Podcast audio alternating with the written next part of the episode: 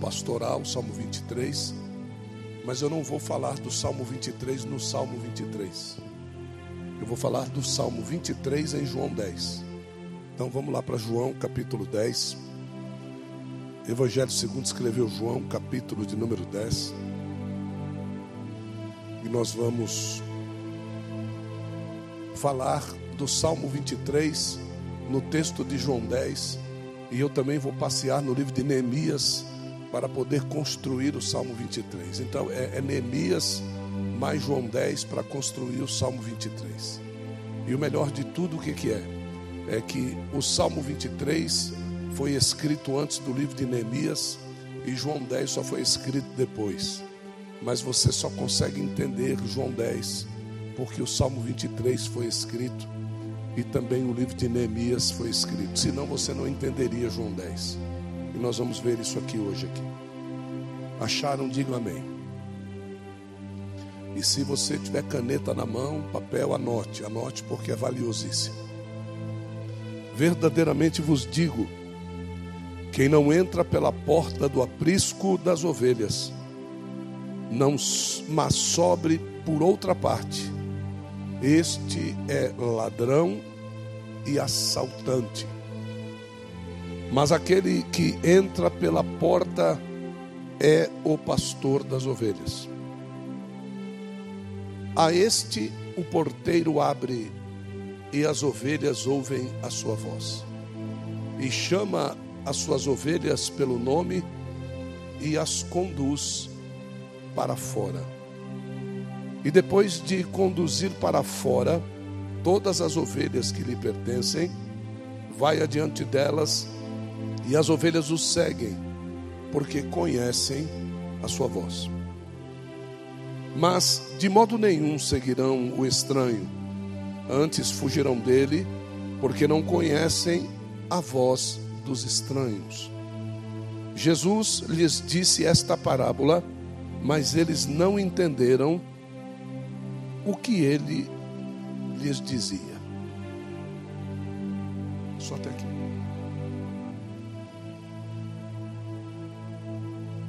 Nessa pequena parábola, nesse texto que nós acabamos lendo aqui, existe ainda mais dois personagens que nós vamos ter dentro desta parábola, né? E a parábola é a seguinte: nós temos o ladrão, que é assaltante, nós temos o pastor das ovelhas, nós temos o porteiro, e aí Jesus precisa continuar um pouco o texto à frente para falar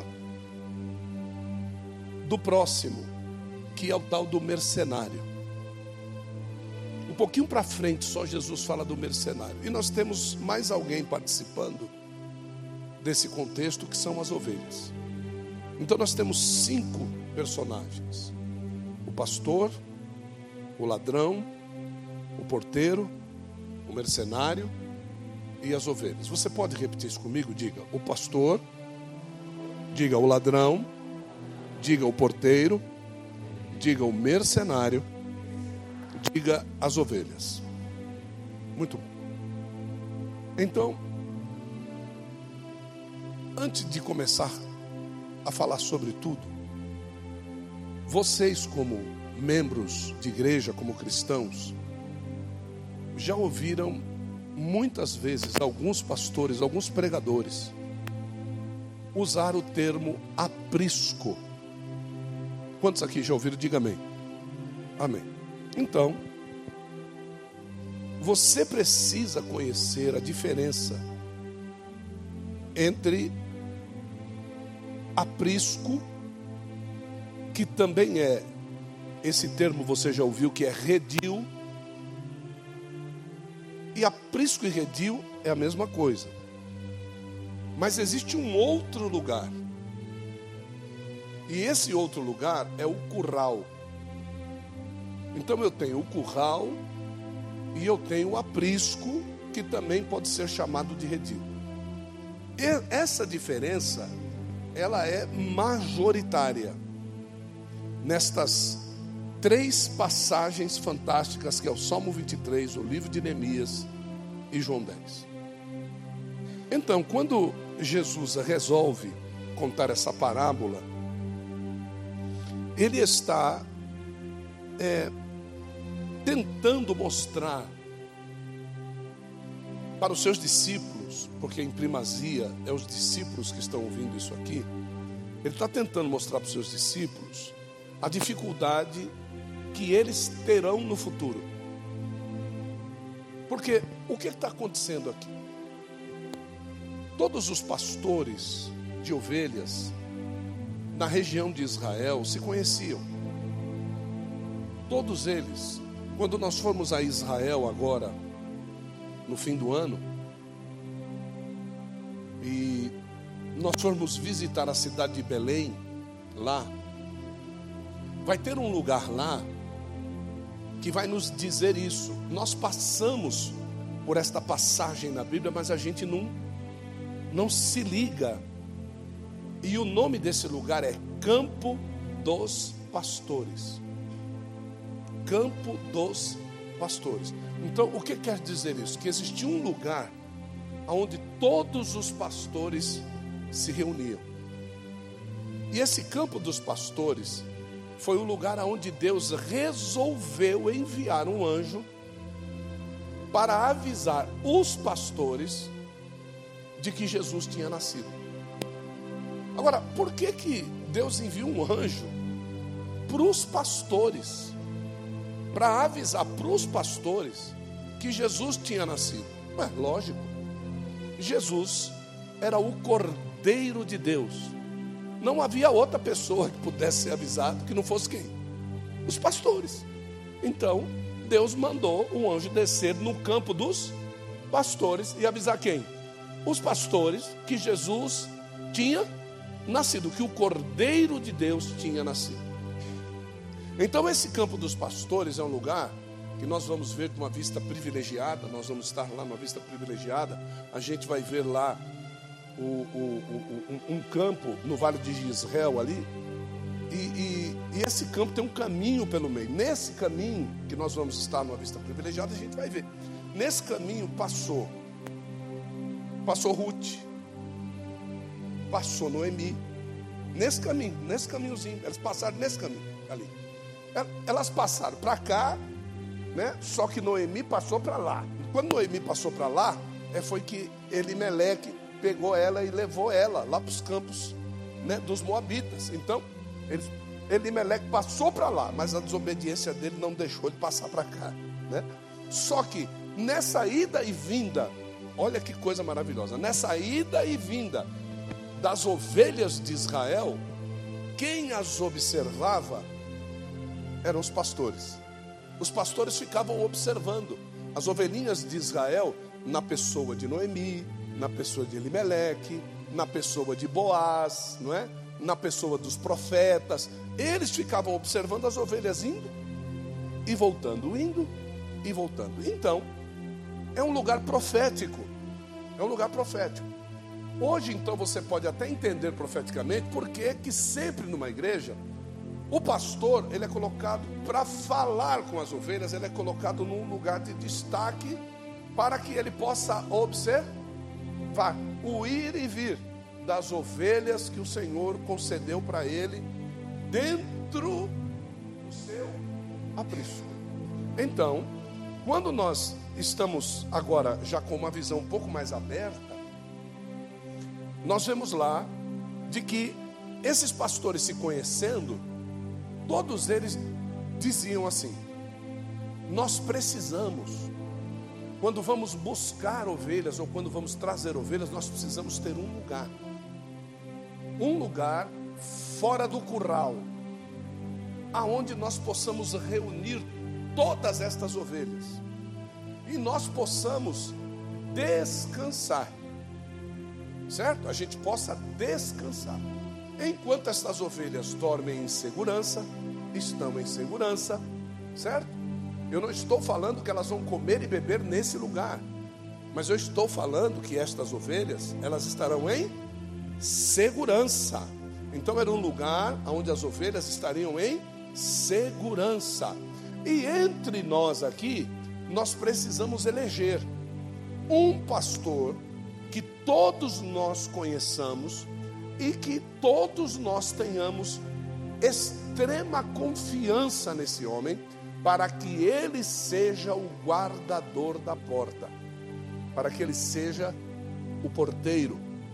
Então, enquanto nós dormimos, o porteiro guarda as ovelhas dentro do aprisco. Eu não estou falando de curral, eu estou falando de aprisco. Então, esse homem, ele tinha que ficar durante a noite, diga, durante a noite. Isso. E durante o dia, qual era o serviço dos pastores? A Bíblia Sagrada diz que esse porteiro abria a porta e o pastor chamava as suas ovelhas.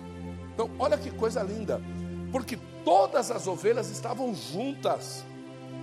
E eram ovelhas de diversos pastores, mas todas elas juntas. Algumas delas já haviam se conhecido em outras, é, em, em outras transações de ovelhas, e algumas delas já tinham feito amizades entre si. Mas quando o pastor daquela ovelha chamava esta ovelha, a Bíblia diz que o pastor a chamava pelo nome. Ele conhecia a sua ovelha pelo nome e a ovelha conhecia o seu pastor pela voz. A ovelha conhece a voz do seu pastor. Então o pastor chegava lá na porta e ele não saía gritando, ele era identificado. Diga, identificado. Isso, ele era identificado pelo porteiro porque o pastor e o porteiro, em primazia, eram amigos. Em segundo lugar, o pastor deu um voto de extrema confiança ao porteiro para que ele guardasse as suas próprias ovelhas enquanto ele se ausentava. Bonita história, né? Não é legal? A gente não consegue ver isso aqui, lendo. Mas quando o Espírito Santo vem trazendo a revelação, a gente começa a montar os textos. Aí o que, que acontecia? Esse pastor de manhã cumprimentava o porteiro e o porteiro lhe abria a porta. Então esse pastor, quando falava, as suas ovelhas ouviam a sua voz e seguiam a esse pastor. Aí você sai agora e você vai para o Salmo 23 que diz: O Senhor é o meu? Nada? Então tá. Porque eu passei a noite toda guardada dentro do aprisco, nada me faltou, e de manhã o meu pastor vai me conduzir aonde? A pastos verdejantes, a águas Tranquilos. E se porventura no meio desse caminho aparecer um vale, aparecer um momento de medo, eu não temerei mal, porque o meu pastor está comigo. E o meu pastor é um pastor preparado, ele tem um cajado e que tem uma vara. Olha, o cajado do pastor tem uma vara o seu cajado me consolará, me dará tranquilidade, mas a sua vara me protegerá. Qual é a vara? É o cajado apontado na sua extremidade oposta do consolo e que afasta o perigo do rebanho quando este clama pelo seu pastor. Então nós entendemos o Salmo 23, e nós entendemos que o Salmo 23 agora, presta atenção nisso que o Salmo 23 não serve para quem está dentro do aprisco. O Salmo 23 só serve para quem está fora do aprisco e que está em plena condução do seu pastor. É tremendo isso, por quê? Porque quando nós vamos para o livro de Neemias, o diabo é sagaz e oportunista. Repete isso comigo e diga assim: o diabo é sagaz e oportunista. Eu preciso voltar um pouquinho antes, lá no Egito, quando Deus ele retira o povo do Egito e ele envia, ele, ele, ele está tirando esse, esse povo de lá, mas antes de tirar o povo, Deus quer que o povo entre dentro das suas casas. É incrível isso, não é? Porque, porque Deus quer tirar, mas Deus precisa antes colocá-los dentro de casa. E ele diz assim: feche a porta. Mas antes de fechar a porta, faça o que? Mate um cordeiro. E pegue o sangue desse cordeiro e passe no umbral. Ele não mandou passar na porta. Ele mandou passar no umbral da porta. Umbral, nós chamamos dessa guarnição que envolve a porta. Do lugar onde a porta vai ser afixada e trará segurança. A porta com um umbral mal afixado não serve de nada. Então, a porta, se não tiver vergas firmes, ela não serve para nada.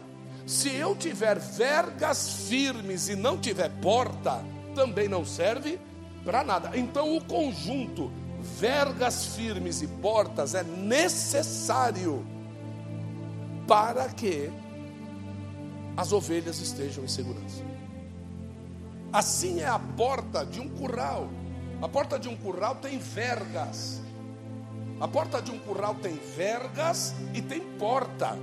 E essas vergas precisam estar firmes para juntar a porta e deixar tudo em segurança. Então, esse porteiro, para fazer o seu serviço, tinha que verificar como estava a porta. E é interessante que no livro de Neemias nós vemos que o inimigo derrubou os muros, não totalmente, mas destruiu as portas totalmente. Olha só o que eu estou dizendo para você. Em Jerusalém, os muros não foram destruídos totalmente. Quando o povo vai à Babilônia, a maioria dos muros estava de pé, poucas pedras foram demovidas do lugar, mas as portas todas, diz a Bíblia, as doze portas foram queimadas a fogo. Então, quando se, quando Neemias é levantado por Deus, Neemias ficou feliz porque a construção do muro terminou. Olha só, Neemias ficou feliz porque a construção do muro terminou. Quem vê o tamanho da muralha de Jerusalém do templo, diz assim: é impossível que em 52 dias eles tivessem levantado um muro daquele tamanho. Claro, porque eles não levantaram o muro, eles colocaram algumas pedras no seu devido lugar e levantaram o que? As vergas das portas. Todas elas foram colocadas no lugar. E Neemias, depois que colocou as vergas das portas, sabe o que ele disse? Terminamos a obra. Aí eu pergunto: terminaram a obra? Não não tinha porta. Então, o muro estava de pé, as vergas estavam no lugar, mas não tinha porta. Olha que coisa! Eu contrato então um lugar para as minhas ovelhas estarem, eu coloco as minhas ovelhas lá dentro, vou descansar, eu coloco o porteiro, mas não tem porta. Então, esse porteiro vai ficar vulnerável. É a mesma coisa de colocar um cofre num banco, colocar toda a segurança, confiar nos homens, e o cofre não tem porta.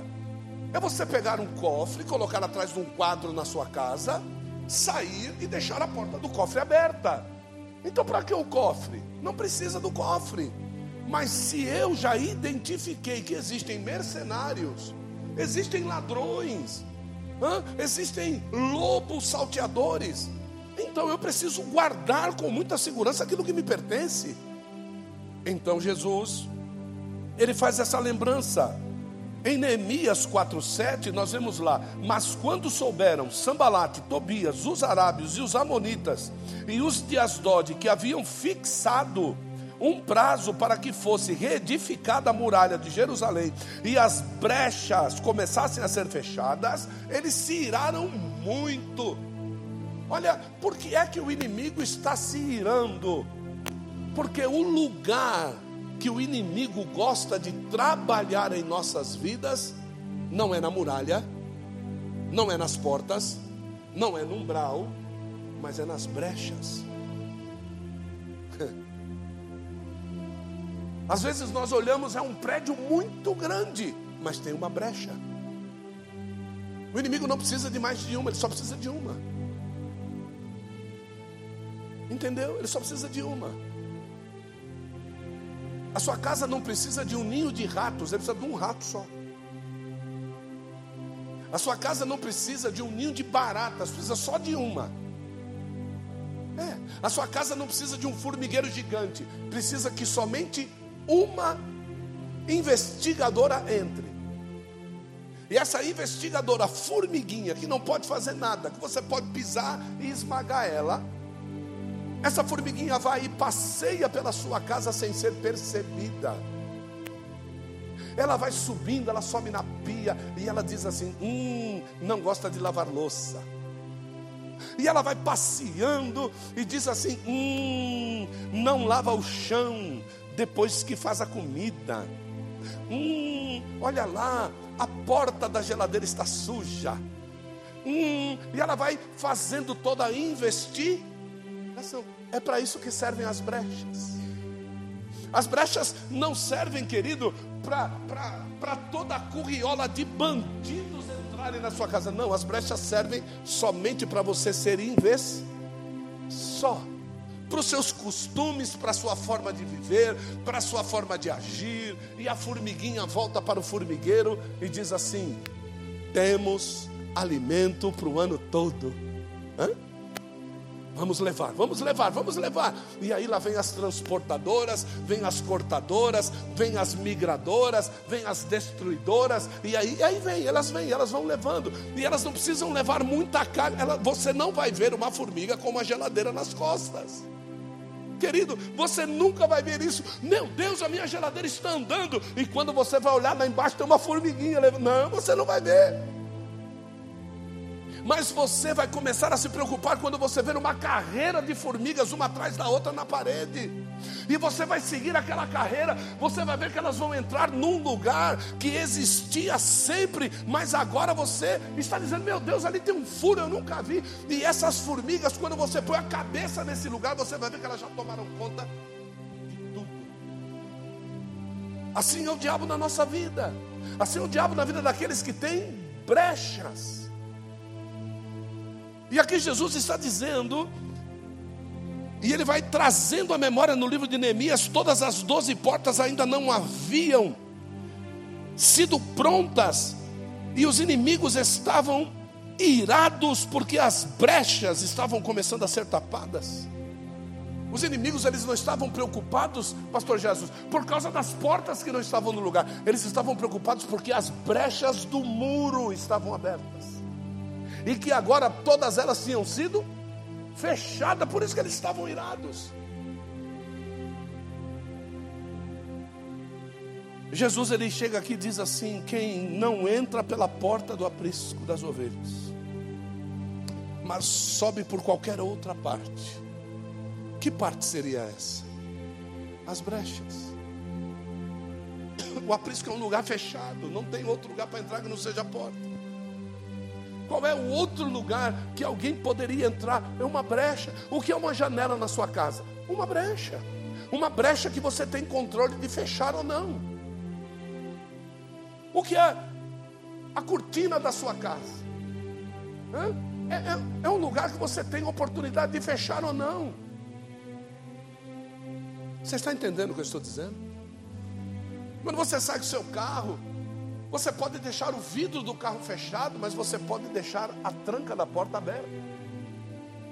Parece que tudo está fechado, mas é como se nada estivesse fechado. Eu não posso me esquecer, eu, eu, eu não posso dar esta brecha de esquecer. Quando você faz um compromisso com Deus, três horas da manhã, três horas da manhã, três horas da manhã, quando você não comparece, você deu o quê? Você deu uma brecha. É por isso que a Bíblia diz: é melhor que você não vote, do que você votar e não cumprir. A ruptura é muito grande. Porque quando dá três horas da manhã, você sabe o que, que acontece fora da sua casa? Um cinturão de demônios estão todos do lado de fora para impedir a tua oração de subir. Três horas da manhã de segunda-feira, aquela batalha, eles perderam a batalha porque os anjos desceram, fizeram a tua defesa e a tua oração subiu. Terça-feira, tudo bem. Quando chega na quarta-feira, eles, eles aumentaram a guarda deles do lado de fora, você não foi. E aquele monte de demônios do lado de fora, e eles estão esperando a guerra. Ele não vem. Deixa eu dar uma olhada, o que está acontecendo com ele? Aí ele olha na cama, como é que você está? Eles dizem, abriu a. Vamos entrar. Vamos entrar. Era melhor você não ter votado. Era melhor você só levantar três horas da manhã e orar. E você pegá-los de surpresa, do que você simplesmente dizer que vai e não vai, dizer que está e não está. Jesus ele vai falando, ele vai conversando com seus discípulos e chega uma hora que ele diz assim: o porteiro porteiro é um homem de confiança. Mas eu preciso, antes de falar do homem de confiança, eu preciso falar do tal do curral e do aprisco. Jesus ele chega para eles e diz assim: ele começa a contar a parábola, mas ele não fala que as ovelhas saíram do curral. Ele somente diz que as ovelhas estão, conduz, estão sendo conduzidas a um aprisco, e isso preocupa os judeus. Porque o termo hebraico para sinagoga também era curral. Então, quando Jesus está dizendo que as ovelhas estão sendo dirigidas para dentro de um aprisco e que vai vir ovelhas de todos os tipos, de todos os lugares, e todas serão conduzidas para dentro de um aprisco, e que um homem de confiança seria levantado para ser a porta das ovelhas, e que Deus teria pastores de confiança para poder cuidar dessas ovelhas, isso começa então a preocupar os judeus, porque Deus está dizendo para os judeus: Eu vou arrancar vocês de dentro das sinagogas, eu vou levar vocês para o aprisco chamado igreja, eu vou colocar um guarda na porta chamado chamado Espírito Santo, e eu vou levantar pastores para poder alimentar vocês todos os dias na vida de vocês. O lobo não vai poder chegar, o mercenário não vai poder chegar, porque eu sou a porta das ovelhas. E quando ele diz eu sou a porta das ovelhas, ele fala isso no verso 10 é quando pastor dá a vida pelas suas ovelhas. Então, quando o pastor dá a vida pelas suas ovelhas, o pastor deixa, ele deixa de ser aquele que guarda, e o Espírito Santo é enviado para ser a porta. Só que Espírito Santo, Jesus e Deus é uma só pessoa. Então ele diz: Eu deixo de estar pessoalmente para conduzi-los, mas eu coloco o Espírito Santo agora para cuidar do aprisco. Eu coloco o Espírito Santo para cuidar da igreja Aí fica mais fácil de entender agora, pastor. Fica mais fácil de entender, porque ele é conhecido como sumo pastor, mas existe também os tais dos mercenários. E ele pede para se tomar cuidado com esses caras. Porque os mercenários trabalham com sorrisos, os mercenários trabalham com carisma, os mercenários eles não trabalham com boa alimentação verdejante, eles não trabalham com águas tranquilas, eles não trabalham em tirar carrapicho das ovelhas, mas eles trabalham em atraí-las para si, para benefício próprio. Jesus fala dos mercenários.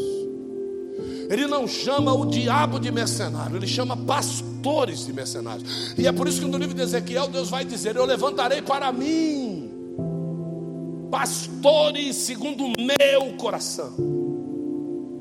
Que eu não os atraio a mim para usá-los, mas eu dou a mim mesmo por causa deles. É por isso que Jesus diz: o pastor verdadeiro, ele dá a vida pelas suas ovelhas.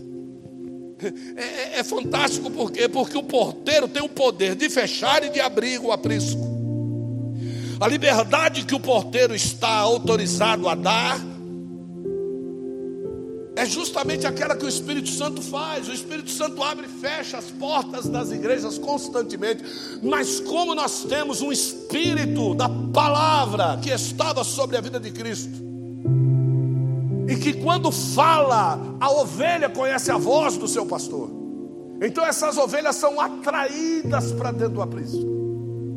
Ontem eu estava conversando com um casal e disse assim: eles estavam falando, poxa, mas tanta gente que não é agradecido. Eles vêm, comem, crescem, eles se tornam prósperos e depois eles vão embora. Eu disse assim, filho, filha, vocês precisam entender uma coisa. Aqueles que estão dentro do aprisco nem sempre são ovelhas de um pastor, como por exemplo o pastor de vocês. Eles conhecem a voz ou do mercenário, ou do ladrão, ou do pastor. Aquele que segue o ladrão é ladrão. Aquele que segue o mercenário é mercenário. E aquele que segue o pastor é ovelha. Então, se estiveram no nosso meio e foram embora, é porque nunca foram nossos. Por quê? Porque as ovelhas conhecem a voz do seu pastor. Você vai passar anos, às vezes, num lugar, e você vai chegar em outro lugar, num determinado dia, e você vai dizer: Esse é meu pastor. Nossa, mas você estava tantos anos em outro lugar. Pois é, talvez eu estivesse lá por causa do carisma. Talvez eu estivesse lá porque era agradável, os amigos estavam lá. Eu estava dentro de um curral com tantos amigos, tantas ovelhinhas, amigas minhas, que estudaram comigo quando eu era pequenininho e agora nos encontramos de novo em Cristo. Que felicidade! Como se o Evangelho fosse um encontro social. O Evangelho nunca foi um encontro social. O Evangelho nunca foi um encontro entre ovelhas. O Evangelho é uma notícia propiciada para que uma ovelha se encontre com o seu pastor. A convivência dentro do aprisco, ela se dá em paz, porque as ovelhas não olham umas para as outras, as ovelhas olham para o seu pastor. Quando as ovelhas começam a olhar umas para as outras, começa a haver discussão dentro do aprisco. Quando elas tiram os olhos do direcionamento, elas caem no buraco. Quando elas começam a reclamar e se tornam murmuradoras, elas começam a atrasar o rebanho. É justamente assim que nós vamos ver a descritiva da ovelha e do pastor. Algumas dessas ovelhas comem mais do que devem, dormem mais do que devem, não trabalham o quanto devem, e é, é, é a ação do pastor torná-las saudáveis. É a ação do pastor colocá-las para trabalhar, para perder gordura excedente. É a ação do pastor colocá-las para poder andar num caminho correto, a comer a quantidade certa. É a ação do pastor dar-lhes tempo para fazer a verdadeira digestão, para que elas possam tirar dos alimentos os nutrientes para serem ovelhas sadias. O porteiro do redil e a porta eram únicos. A ovelha, quando era conduzida pelo seu pastor, ela já sabia aonde era o seu redil. Ovelhas começavam a se desgarrar quando elas começavam a andar por caminhos novos. O que mais se oferece hoje nas igrejas são novos caminhos, novas formas de adorar, novas formas de servir novas formas de cantar, novas formas de dançar. Estava dizendo outro dia, as pessoas ficaram meio escandalizadas. Existem igrejas no mundo que já tem pole dance no altar. Já tem aqueles tecidos que descem do teto com pessoas dançando nos tecidos. São novas formas de atrair. Pastores já descem em, em é, é, em, em cabos de aço para poder chegar no altar. Alguns deles se lascam porque o cabo quebra. É, eles precisam fazer novas coisas. Alguns anos atrás assistimos num show do Rock in Rio um artista chegando numa plataforma, isso foi usado até pela Xuxa Meneghel durante um tempo atrás. Agora nós temos nos Estados Unidos pastores que sobem por ali mesmo. E fumaça sai daquele lugar de baixo. Quem sobe de baixo com fumaça é Satanás, irmão. Oxe. Eu não tenho dúvida. Ninguém viu Jesus descer do céu. O dia que Jesus descer do céu, viu, o negócio vai ser. Então hoje nós estamos vendo essa mercantilização. Aí eu entro no mercenariato. Então hoje a gente vê a mercantilização, a gente vê os pastores que não entravam em acordo com os lemas sobre um único aprisco. Não, eu não quero esse negócio de único aprisco. Não, eu tenho o meu jeito de ser. Tem apriscos que dizem que só aquelas ovelhas vão para o céu. Vocês sabem, vocês conhecem. Tem apriscos que a bandalheira entrou, eram apriscos de ovelhas branquinhas. Agora até a parede do aprisco já pintaram de preto. Homens entregaram as suas vidas durante a sua vida toda. Fizeram milagres, a, a, a, você vê bengalas, cadeiras de roda penduradas, gente, para tudo quanto é lado, igrejas maravilhosas, grandes demais. Homens de oração, mulheres de oração. O homem morre, acaba o aprisco. Embora fossem grandes conhecedores da Bíblia, eles se achavam eternos. Embora fossem conhecedores da Bíblia, não prepararam ninguém para ficar nos seus lugares. Se você for para o livro de Juízes, você diz: naquele tempo não havia reis em Israel e cada um fazia aquilo que queria. É justamente o que está acontecendo hoje nesta igreja.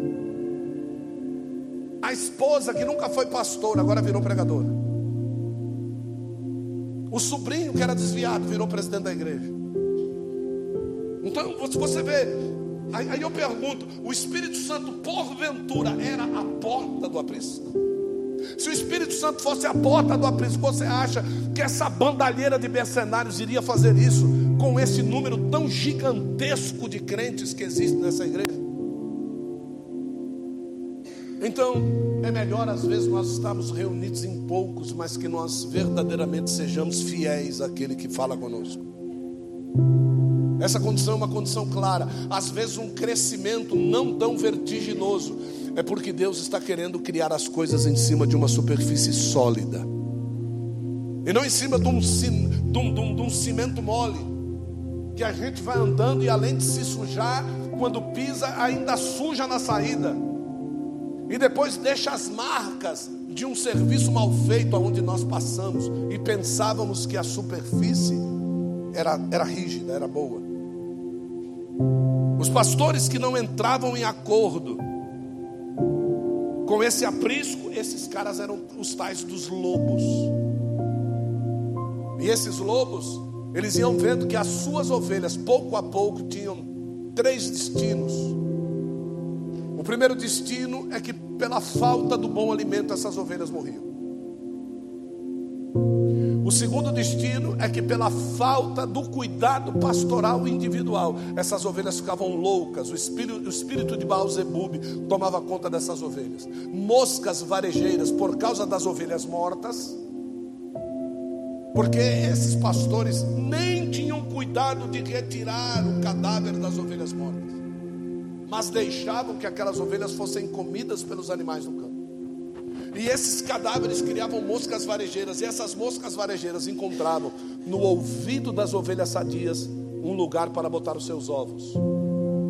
Quando botava os seus ovos naquele lugar quentinho, com uma gosminha que tinha ali tentando proteger a entrada, as larvas cresciam ali.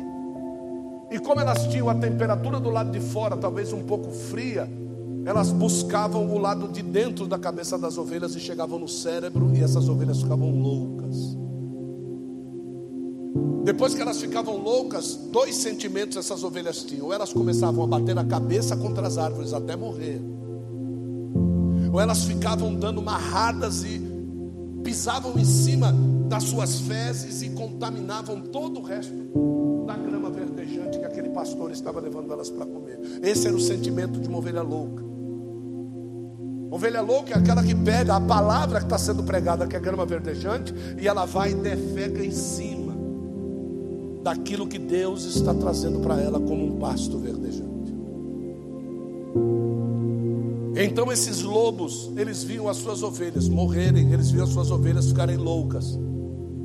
E a última, que era aquela que eles ficavam mais doidos ainda, elas viam aquelas ovelhas mudando de aprisco.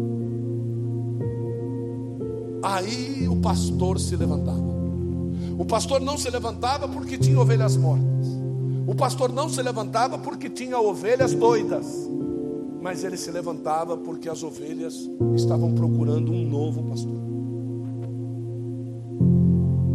Será que isso é corriqueiro a vocês? Será que alguns de nós que nunca recebeu o telefonema de um pastor, quando nós resolvemos mudar de aprisco, nós passamos a ser alvo de telefonemas, de telegramas, de cartas, de insinuações na internet. Jesus, no verso de número 7, ele diz assim: Verdadeiramente eu vos digo. No verso 7 do capítulo 10, ele diz: Eu sou a porta das ovelhas. Todos aqueles que vierem que vieram antes de mim são ladrões e assaltantes, mas as ovelhas não os ouviram. É interessante porque Jesus ele faz a distinção, todos aqueles que vieram antes de mim. E ele diz assim: a partir de mim eu sou a porta. Porque ele está dizendo o seguinte: eu dou a minha vida pelas ovelhas.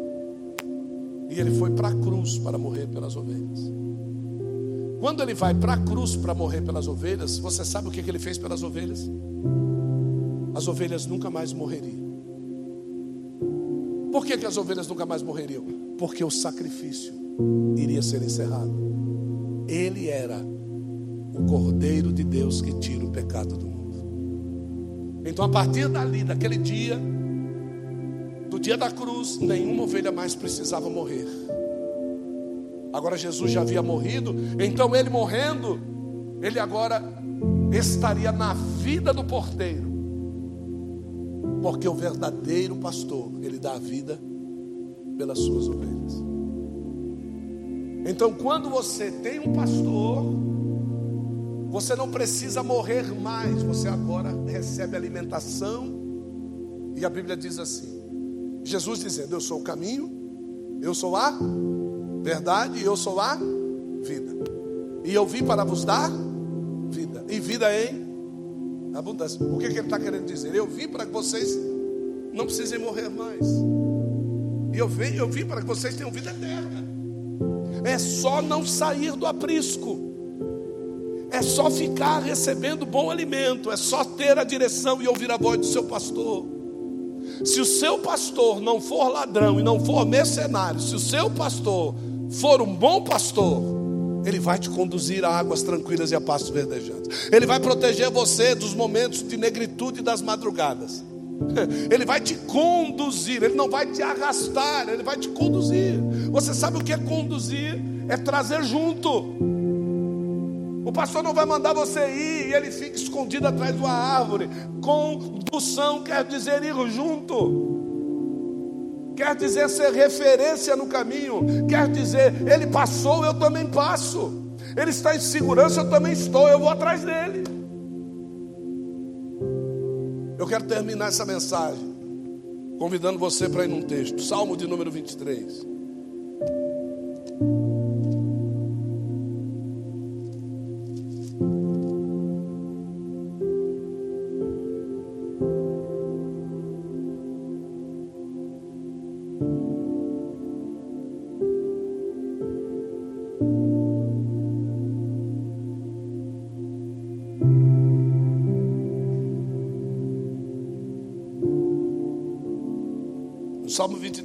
Você vê uma figura teológica do que Jesus dizia às suas ovelhas. Se você for no capítulo de número 6 do Evangelho de João, a gente já vai lá. Capítulo 6 do Evangelho de João, Jesus dizia para aqueles que o seguiam. Então, essa, essa multidão que seguia Jesus não era os seus discípulos. Os seus discípulos já o tinham como seu pastor. Seus discípulos tiveram que tomar decisões drásticas em suas vidas para tornarem-se ovelhas do tal pastor Jesus. Então eles tiveram que largar famílias, eles tiveram que amar mais a Jesus do que as suas famílias. As suas famílias consentiram nisso. Um grande exemplo profético disso é a vida do profeta Eliseu, que quando vai se despedir dos seus pais, você não vê briga entre os pais e Eliseu. Os pais liberam Eliseu para seguir com o seu novo pastor, que era Elias. Uma ovelhinha guardada pelos seus pais dentro de casa, que passou a vida toda sob o cuidado dos seus pais. Agora diz: Pai, chegou o sumo pastor eu vou atrás deles. E os pais dizem: Filho, pode ir, é um homem de Deus. Então nós vemos Jesus olhando para essa multidão. Eu não estou falando de Jesus olhando para os seus apóstolos, os seus discípulos, não. Falando para a multidão, ele diz assim: Vocês são como ovelhas que não têm pastor. O que, que Jesus está dizendo para eles? Vai chegar um momento que vocês vão precisar tomar uma decisão. Pergunte para mim, qual decisão? A resposta que eles teriam que dar a seguinte pergunta: Quem eu solto? Jesus ou Barrabás?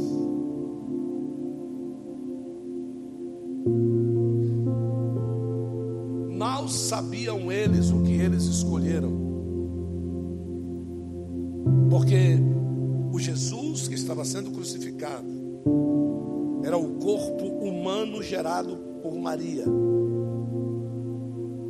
Mas o Barrabás que eles pediram para soltar era o Bar Abá, era o filho do pai. Foi esse que eles pediram para soltar. E foi esse que saiu de dentro da sepultura ressurreto, dizendo: eu vou voltar. Então eles nem imaginaram profeticamente o que eles estavam pedindo. Porque porque Jesus um dia disse assim: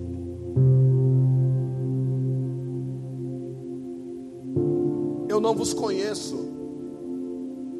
Eles disseram: Quando foi que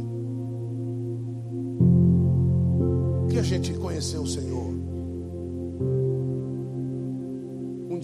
Vestido de mendigo, com uma cara de ladrão, fui lhe pedir um copo d'água. E você disse que não tinha. Um dia eu estava numa esquina da rua, muito maltrapilho, muito mal trajado, e pedi para você um tostão, e você disse que não tinha. Era eu que estava lá. Eles nunca poderiam imaginar que profeticamente aquele Barabá poderia ser uma figura do Cristo que eles pintavam naquele julgamento. Porque o Cristo que eles pintavam naquele julgamento, que havia sido um homem piedoso, um homem bondoso, um homem curador de enfermidades, expulsador de demônios, libertador de cadeias, é, é um, um, homem que, que, que pregou mensagens fantásticas. Este homem eles mandaram prender, mas quem eles mandaram soltar? Eles não imaginam quem era. Nunca se poderia imaginar que aquele porteiro do aprisco, que era um pastorzinho escolhido entre pastores, pudesse ser um dia o leão da tribo de Judá. Eles nunca poderiam imaginar que esse homem, que um dia crucificado, que soou sangue, com prego nas mãos, coroa de espinho na cabeça, bateram com caniço nele, arrancaram a sua barba, cuspiram na sua cara, bateram na sua cara, rasgaram as suas vestes, envergonharam ele, 40 chicotadas menos uma, fizeram com que fosse envergonhado, furaram o seu lado, tentaram dar, dar vinho alcoólico, vencido, virado vinagre na boca dele, fizeram tudo o que tinham que fazer com ele, eles nunca poderiam imaginar que quando ele pisasse o pé de novo no Monte das Oliveiras, Israel seria fendida no meio por um terremoto. Eles nunca poderiam imaginar isso. E é por isso que às vezes a gente olha para o nosso pastor, a gente olha para as pessoas que Deus colocou para nos dirigir, e nós olhamos como homens susceptíveis a todas as nossas paixões, assim como era Elias, mas nunca eles imaginariam que Elias, ao orar, fogo desceria do céu. Eles nunca poderiam imaginar, eles nunca poderiam imaginar que a palavra que Elias disse era verdade, quando o jovem volta e diz: Eu só estou vendo uma pequena nuvem, e essa nuvem é tão pequena que ela é do tamanho da mão de um homem, e que a palavra desse homem poderia ser tão verdade que surgiria uma grande tempestade. E ele manda dizer: avisa Acabe para aparelhar os carros, porque se ele não sair correndo daqui agora, ele não chega a Israel. E Deus ele está nesta noite dizendo para você: não olhe para as fortalezas. Deus não tem motivo nenhum para morar em fortalezas.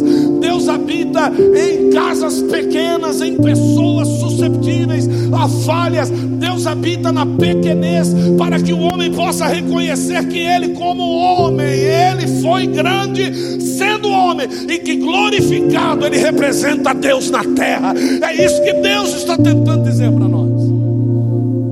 Mas nós vamos olhando para os homens, nós vamos olhando para a condição, nós vamos olhando para a igreja se está cheia ou não, nós vamos olhando é, para ver se tem gente pulando, jogando cadeira, nós vamos olhando para ver se os pastores são ricos ou não. Esses são os itens que dizem para a igreja que não é igreja, que Deus está lá. E o próprio Senhor Jesus, em Mateus 24, diz assim: Um dia vão dizer que eu estou ali, que eu estou ali mas eu não estou em nenhum desses lugares.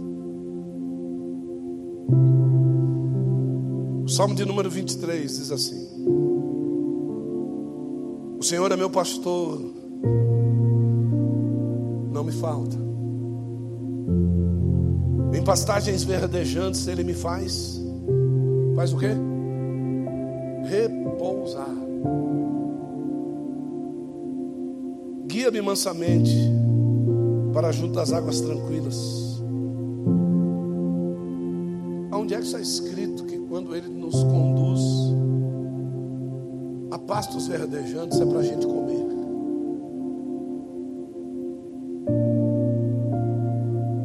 O verso está aqui atrás. Leiam para mim, por favor, com voz alta. Um, dois, três, leia.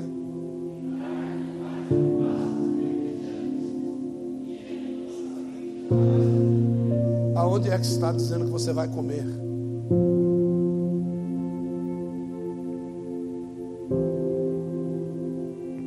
Posso revelar o segredo para vocês? Essas ovelhas que não tinham pastor seguiam Jesus por onde ele ia. Pessoas incautas diziam, seguia por causa dos milagres. Mas eu vou revelar para você algo que está escrito aqui no Salmo 23.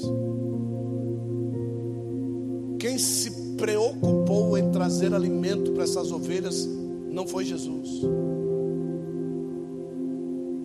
foram os discípulos. Senhor, eles já estão conosco há quase um dia e ainda não comeram. Eles não estavam pedindo comida. porque ouvir ao pastor os alimentava. Às vezes nós nos reunimos em pessoas e começamos a falar, as pessoas dizem assim para nós: a gente poderia ficar aqui a noite toda ouvindo a palavra. A gente poderia ficar aqui, o tempo passou, mas já acabou. Não dá tempo da gente ficar mais. Teve um dia que nós fomos à casa de Jesus e Vânia. Logo que nos conhecemos, chegamos na casa às 8 horas da noite.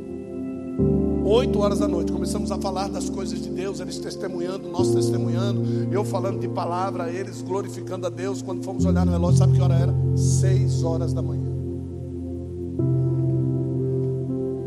Você, você consegue imaginar, você sentado lá numa mesa. Chegamos 8 horas da noite, era 6 horas da manhã. O sol abrindo do lado de fora porque se Deus resolvesse deixar trevas durante a manhã, nós íamos virar falando. E eu digo isso para vocês de uma forma tão clara, gente. Quando eu me coloco ao lado de uma mesa e começo a falar da palavra ou começo a ler a palavra, o tempo passa e parece que aquilo se torna um alimento para você. A única coisa que você precisa é descansar. Poucas são as promessas a respeito de prosperidade de comida. Mas tem uma coisa interessante que o salmista Davi diz assim: Eu sou novo, eu sou velho, já fui novo. Mas eu nunca vi um justo nem a sua descendência. Fazer o quê? Ah, fazer o quê? Mendigar. Ele não está falando de comprar. E ele não está falando de ter em abundância. Ele está falando do quê? Mendigar. Você sabe o que é mendigar? é querer continuar no mesmo estágio que se está. Eu nunca vi um justo querer continuar no mesmo estágio que está. Ele sempre quer mais. Eu nunca vi alguém que tem Deus na vida chegar num ponto e montar uma cabana e ficar ali. Por isso que Jesus disse o quê? O filho do homem não tem aonde? Lógico, porque ele não ia parar em lugar nenhum. Né? Então ele não tem onde reclinar na cabeça mesmo. Quando eu olho para o Salmo 23 e o verso 3, eu entendo que eu não estou falando de comida normal. Que está escrito? Um, dois, três, leia.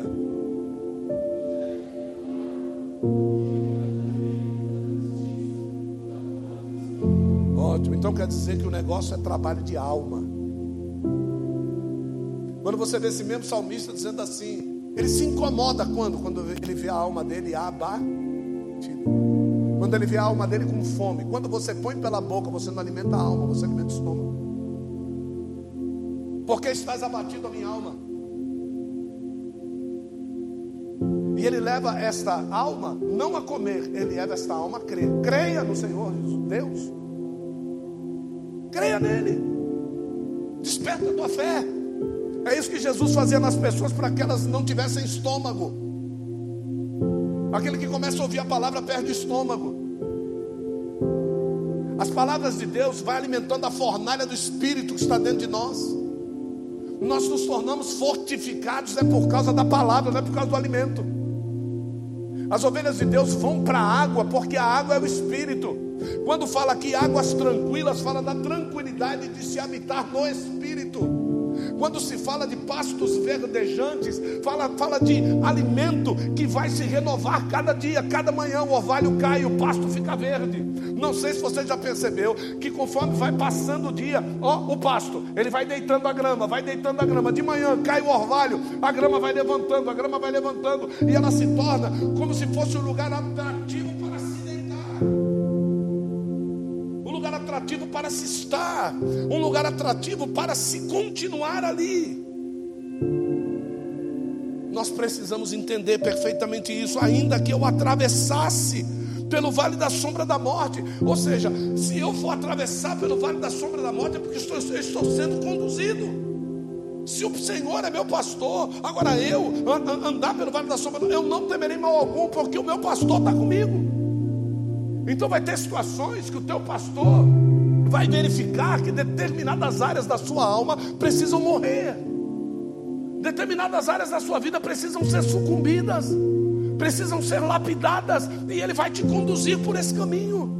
Ele tem a noção de quem você é, ele sabe se a tua tristeza é verdadeira, ele sabe se a tua alegria é verdadeira, ele conhece a sua alma, por isso ele te conduz, ele te deixa deitado um certo tempo. Vamos andar, vamos passear aqui, vamos subir um lugar, vamos descer, vamos brincar agora, vamos fazer carinho, senta aqui. Eu estou precisando catar uns carrapichos em você, mas eu não tenho carrapicho, você não está vendo, como é que você vai enxergar suas costas? Deixa comigo, deita aqui. Você tem carrapicho, você quer ver como você tem? Olha, olha o tamanho desse carrapicho. Esse carrapicho não parece um carrapicho, parece um besouro, rapaz. Ele está sugando seu sangue, rapaz.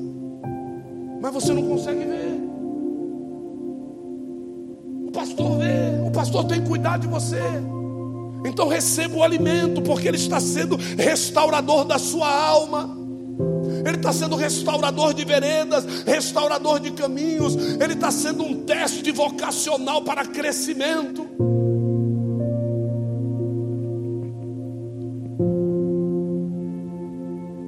Você continuar no caminho, que o seu pastor é o seu guia, veja o verso 6 do Salmo 23. Olha só o que está escrito aqui. Certamente que a bondade e a misericórdia me, me, eu pensei que só estava eu e o meu pastor.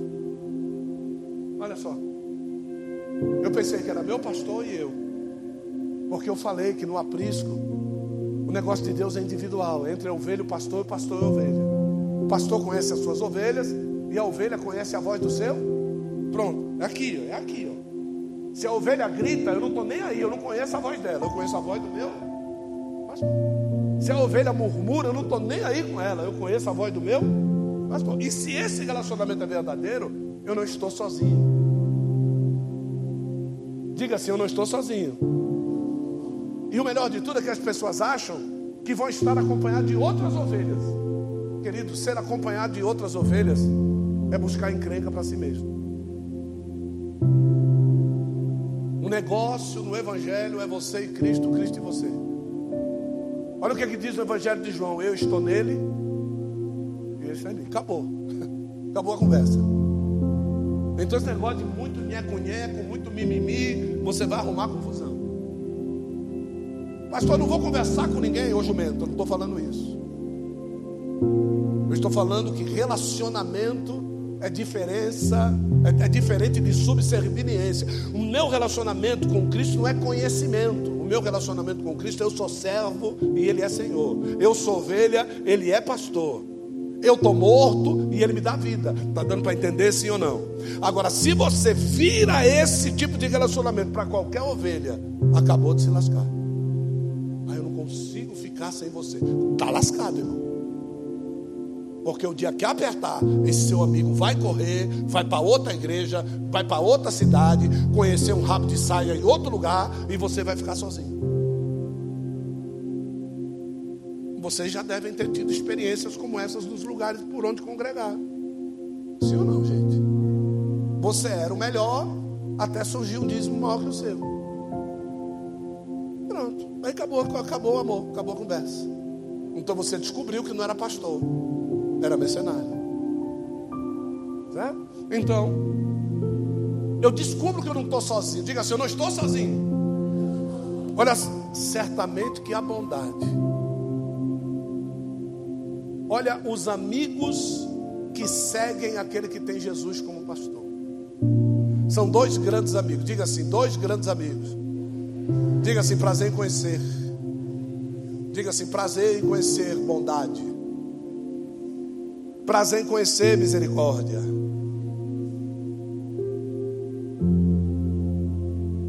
Me seguirão todos os dias da minha vida. E habitarei na casa do Senhor para todo. Então quer dizer que quem segue a Jesus como pastor descansa aonde? Na casa do Senhor Jeová. E o melhor de tudo, até quando? Para sempre. Agora, quando você diz assim, ó, olha só, você está caminhando, né? Aí você passa por uma situação terrível e você diz assim: tenha misericórdia. Chegou na situação que você sabe que você precisa de misericórdia, a única coisa que você precisa fazer é isso aqui, ó.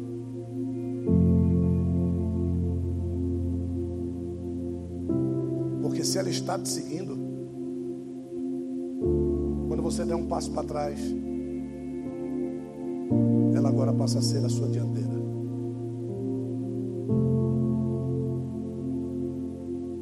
Se você está seguindo Jesus e você toma alguma atitude que a maldade chega até você, a única coisa que você precisa fazer, dá um passo atrás. A bondade passa a estar na sua frente. Porque, como eu já disse, o pastor sabe como corrigir a sua sabe quando deixar a maldade chegar. Ele sabe quando deixar o medo e você ter que pedir misericórdia.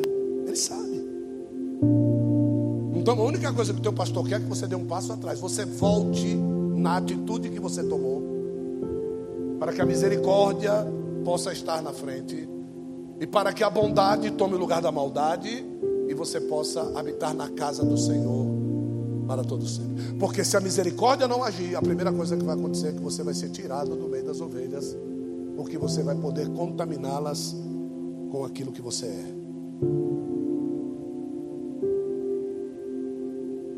Quando a ação de Adão não teve um passo atrás, ele foi tirado do meio do Éden. Quando a maldade tomou o coração de Adão, ele foi tirado do meio do Éden. Quando ele sentiu medo, e o medo era o motivo dele voltar, e não o amor e a saudade do Criador, Deus não deixou ele voltar. só retorna à presença de Deus quando o amor impera. 1 Coríntios capítulo de número 13, vamos terminar.